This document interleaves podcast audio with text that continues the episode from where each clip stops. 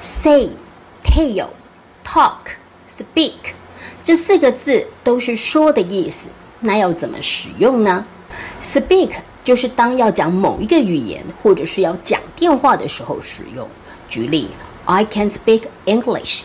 这个时候呢，我们就会用 speak，或者是诶，我可以跟 Johnson 讲电话吗？May I speak to Johnson？那第二个情况就是，当你要讲某一些内容、某一些讯息的时候，我们就会用 say。Remember to say good morning to your teacher。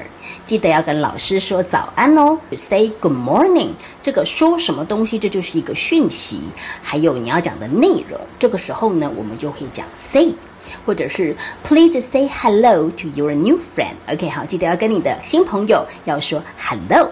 OK，这个时候呢，我们也会用 say。say 呢后面是加上讯息、内容或者是东西，可是 tell 呢后面是加上人物的，所以你要告诉某某人某某事。比如说，Hey，I tell you a story。哎，我跟你讲一个故事哦。I tell you a story。我之前就告诉过你了，我以前就已经有跟你说了。I've told you before。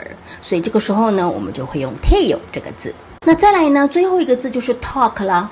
Talk 呢，通常表示的是对谈，所以它后面呢会加上 to 或者是 with。比如说呢，诶，我的妈妈呢正在跟我们老师讲话。My mother is talking to my teacher，或者是 is talking with my teacher。我现在可以跟你讲一下话吗？Can I talk to you for a second？让同学学会了吗？英文里面的四个说，学会的话记得要给老师一颗小爱心哦。